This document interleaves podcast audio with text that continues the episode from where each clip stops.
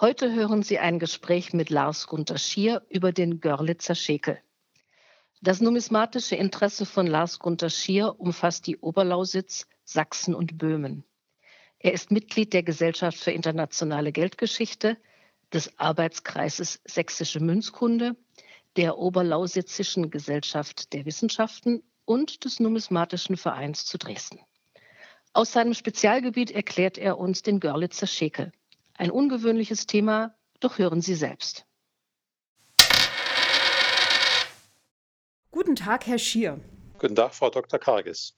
Heute sprechen wir mit Ihnen über die Görlitzer Schäkel. Und ich habe ehrlich gesagt lange hin und her überlegt, wie wir mit Ihrer Geschichte ähm, wohl am besten anfangen. Ähm, wie lassen sich diese Objekte am besten fassen? Aber gehen wir doch als erstes mal auf die Eckdaten ein der Görlitzer Schäkel. Sie zeigen auf der einen Seite einen rauchenden Kelch oder eine rauchende Vase und auf der anderen Seite einen Zweig. Beide Seiten sind mit hebräischer Schrift versehen. Es sind mehr als 200 verschiedene Varianten bekannt. Der Durchmesser liegt zwischen 30 und 40 Millimeter, selten auch größer. Und das Gewicht liegt dementsprechend zwischen 7 und 40 Gramm. Es gibt die Schekel in Gold, Silber, Messing, Kupfer bzw. Bronze, Zinn, Blei, Eisen, Weißmetall und Aluminium. Teils gibt es sie auch in versilberter Form oder vergoldet. Die Qualität der überwiegend im Guss hergestellten Stücke sind sehr unterschiedlich, zumeist jedoch gering. Fangen wir doch am besten beim Namen an. Wieso heißt denn der Görlitzer Schekel Görlitzer Schekel, Herr Schier? Ja, die einfachste Antwort ist natürlich, weil der Görlitzer Schäkel aus Görlitz kommt. Doch streng genommen stimmt das ja gar nicht. Lange bevor die Schäkel in Görlitz aufkamen, gab es schon welche an anderen Orten. Vielleicht wollen wir später nochmal darauf zurückkommen. Die Görlitzer Schäkel werden auch nicht überall Görlitzer Schäkel genannt. In Großbritannien oder in den USA heißen sie ähm, zum Beispiel False Schäkel, also falsche Schäkel oder auch Shekel Medals, Shekel-Medaillen.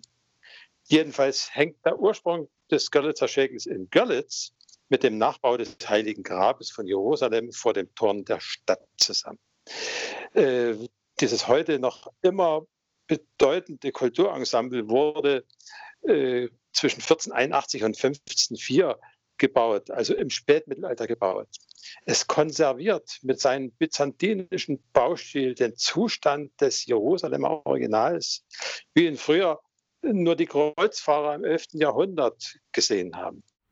Wie kam es denn, dass dieses Bauwerk gerade in Görlitz errichtet wurde? Ja, dieser Umstand reiht sich erstmal in die früher sehr beliebten Wall- und Pilgerfahrten ein. Äh, zum Heiligen Grab in Görlitz kam es, als sich der reiche Görlitzer Kaufmann Georg Emmerich wegen eines sittlichen Vergehens wohl äh, zur Mitte des 15. Jahrhunderts auf Pilgerreise nach Jerusalem begab. begab. Beeindruckt äh, von der Reise und natürlich mit erhaltener Absolution äh, wurde er später Bürgermeister und als solcher hat er dann eben den Nachbau des Heiligen Grabes in Görlitz initiiert. Weiß man denn, ähm, was dieses sittliche Vergehen war? Ja, äh, das weiß man schon.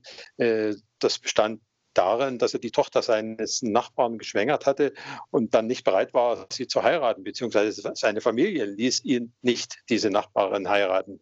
Okay, das ist noch die, die Hintergrundgeschichte. Können Sie denn kurz beschreiben, was dann auf diesem Gelände vonstatten ging und was der Görlitzer Schekel damit zu tun hatte? ja, die, die Bürger der Stadt Görlitz, äh, bald aber auch die ersten Pilger erlebten äh, am Heiligen Grab natürlich die Leidensgeschichte Jesu äh, samt seiner Auferstehung, ganz klar. Bemerkenswert ist natürlich, dass das eine Zeit der beginnenden Reformation war, also das beginnende 16. Jahrhundert. Und dass das Heilige Grab nach der Reformation überhaupt nicht in Vergessenheit gerät. Ganz im Gegenteil, Frau Karges, nämlich spätestens im 17. Jahrhundert setzten Prozessionen ein, äh, wo die Pilger zwischen der inzwischen evangelisch gewordenen Stadtkirche und der Heiliggrabanlage den Kreuzweg und die Leiden äh, Jesu Christi äh, erlebten. Aber auch sonst äh, war das Grab immer gut besucht. Das Heilige Grab entwickelte sich ab dem 18. Jahrhundert zur größten Sehenswürdigkeit der Stadt. In keinem Stadtführer hat es gefehlt. Ja, die Görlitzer Schägel, nachdem Sie ja äh, frugen, wurden, mhm. wurden natürlich ebenfalls ab dem 17. Jahrhundert zu einem wichtigen Bestandteil dieser Prozession und der Pilgerreisen. Die Schäkel stellen nämlich, und jetzt kommt es zur Auflösung ihr, ihres eigentlichen Sinns, die Schäkel stellen die biblischen 30 Silberlinge dar, mit denen Judas für den Verrat an Jesus Christus bezahlt wurde. Sie sind also einfach der Judaslohn. Das heißt also auch, dass mit der Ausgabe der Görlitzer Schäkel gleichzeitig äh, eines der ältesten religiös-antisemitischen Vorurteile, äh, Vorurteile weitergetragen wurde. Das althergebrachte Vorurteil wurde durch den Anblick des Judaslohns natürlich bestärkt, gar keine Frage. Es konnte äh, durch den Erwerb dieser Musterstücke des Judaslohns äh, sogar konserviert werden. Also ich konnte es behalten, immer vor Augen behalten. Und die ausschließlich hebräische und für die meisten Besucher natürlich unverständliche Schrift darauf befördern natürlich diesen ganzen Glauben. Das heißt, also man kann eigentlich auch sagen, dass der Görlitzer Schickel ein Pilgerzeichen ist auch die moderne Numismatik zählt die Görlitzer Schäkel inzwischen zu den Wallfahrtsmedaillen. Mhm. Und wenn man jetzt davon ausgeht, ähm, also wenn man jetzt vom Münzbild ausgeht, das hatten wir am Anfang kurz beschrieben, ähm, worauf basiert denn das Münzbild? Ähm, Basiert es denn auf den echten 30 Silberlingen und welche, was wird denn angenommen, sind jene Silberlinge? Worauf beziehen sich jene Silberlinge? Was für Münzen waren das einmal gewesen? Ja, das ist eine gute Frage, äh, die niemand richtig äh, beantworten kann. Äh, es liegt natürlich nahe, dass es tyrische Schäkel, also das Geld vor 2000 Jahren im Heiligen Land, was damals nun mal umlief, dass das die 30 Silberlinge des Judas waren. Vermutlich war es auch so. Aber anderes kann es, können es einfach nur die, das übliche römische Geld, also Denare gewesen sein. Wären es die tyrischen Schekel gewesen, besteht aber überhaupt keine Ähnlichkeit mit den Galitzer Schäkeln. Das ist, ja, also sie waren es nicht, zumindest nicht die, äh, die heute als, oder die bis am Görlitzer Grab als die äh, 30 Silberlinge angesehen wurden. Die Pilger glaubten nämlich bis ins 19. Jahrhundert, dass, die echt, dass sie die echten 30 Silberlinge in der Hand haben. Und das Ganze beruht nur auf mangelnde Kenntnis echter antiker Schäkel und Münzen. Es kam zu Fehlinterpretationen, die dann entsprechende Entwicklungen nach sich gezogen haben. Die mussten dann erst wieder ausklamüsert werden. Das heißt, ähm, rückwärts gesehen musste man diese Fehlinterpretation wieder richtig interpretieren. Ja, das äh, war erstmal in der Tat so und das hat einige Zeit gedauert. Es gibt nämlich wirklich antike jüdische Münzen mit den Bildern und Schriftzügen, äh, wie wir sie auf den Görlitzer Schäkel sehen. Und bis ins 19. Jahrhundert wurden diese Stücke irrtümlich, irrtümlich den Makkabäern zugeordnet und damit vor die Zeit von Christi Geburt und Kreuzigung gelegt. Aber äh, erst die Numismatiker des 20. Jahrhunderts haben erkannt, dass die angeblichen Makkabäermünzen in Wirklichkeit die Münzen des sogenannten ersten jüdischen Aufstands waren, als nämlich die Provinz Judäa in den Jahren 66 bis 70 nach Christi Geburt äh, während ihrer zeitweiligen Unabhängigkeit äh, Münzen prägten oder gossen. Es kann also gar nicht sein, dass diese Münzen der Judaslohn waren. Und trotzdem wurden sie wegen eben dieses Irrglaubens zum Vorbild der Görlitzer Schäkel. Also weder die Münzen selbst noch ihre Motive und Aufschriften haben irgendetwas mit den Geschehnissen um Jesus von Nazareth zu tun.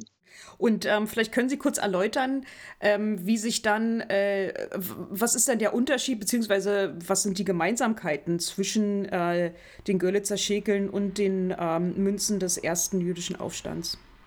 Ja, die Münzen des ersten jüdischen Aufstands waren erstmal wesentlich kleiner als die Görlitzer Schäkel. Auf ihrer Vorderseite sieht man ein Opfergefäß. Und über diesem Gefäß stehen auf den Münzen die althebräischen Schriftzeichen für die Jahre 1 bis 5, also die Jahre der Unabhängigkeit. Im 16. Jahrhundert dachten die Gläubigen dann, dass das Opfergefäß mit der Jahreszahl eine rauchende Vase also ein Weihrauchgefäß sei. Ja, mit etwas Fantasie sieht es tatsächlich so aus, Frau Kages. Mhm. Und, und ähnlich ist es mit der Rückseite, wo aus einem Granatapfelzweig die grünende Rute Aarons wurde, also der Aaronstab wurde. Die althebräischen Schriften der antiken Münzen des ersten Aufstands wurden dann zwar komplett übernommen, doch jetzt in der modernen, noch heute üblichen hebräischen Quadratschrift wiedergegeben. Die Schriften der Vorder- und Rückseite heißen nichts weiter als Schäkel von Israel und Jerusalem, die heilige, also die heilige Stadt Jerusalem. Nun gibt es auch ähm, Görlitzer Schäkel äh, vor den Görlitzer Schäkeln. Das ist jetzt ein bisschen verwirrend, aber vielleicht können Sie darauf eingehen. Ja, das ist richtig. Äh, lange bevor in Görlitz am Heiligen Grab Schäkel aufkam, äh, gab es nachweislich äh, solche in der Schweiz, in Deutschland, Dänemark, Böhmen oder in Großbritannien. Doch schon immer galten diese alten Schäkel als das Abbild des Judaslohns und nicht als irgendwelche jüdische Kultgegenstände. Äh, diese alten Schäkel äh, stammen mit großer Wahrscheinlichkeit auch aus der Bergstadt Joachimsthal im böhmischen Erzgebirge. Äh, der älteste greifbare Schäkel, also die älteste greifbare Schäkelmedaille, dürfte übrigens aus Prag stammen. Sie trägt die Jahreszahl 1584. Ja, jedenfalls waren diese frühen Schäkel dann das Muster für die später massenhaft in Görlitz entstandenen Schäkel. Die sind ja dann auch später äh, im 19. Jahrhundert, glaube ich, in Großbritannien und Amerika ähm, hergestellt worden. Ja, da komme ich gleich nochmal mhm äh, darauf zurück. Ich wollte nur noch sagen, dass äh, heute sämtliche Schäkel, also egal woher sie stammen, ob sie alt sind oder aus Görlitz sind, in Deutschland immer nur Görlitzer Schäkel genannt werden. Das liegt äh, natürlich daran, dass nur in Görlitz am Heiligen Grab die Tradition, also die alte Tradition, aufgegriffen und über Jahrhunderte Massen, zum massenhaften Geschäft gemacht wurde. Also nur in Görlitz haben die alten falschen Schäkel wirklich überlebt. Die Görlitzer Schäkel sind, äh, kann man sagen, die am häufigsten vorkommenden Schäkel, aber nicht die einzigen und schon gar nicht die frühesten. Abschließend, ja, ja, ja bitte. Abschließend, Frau Karges, will ich noch eine kleine Werbung für das Heilige Grab machen.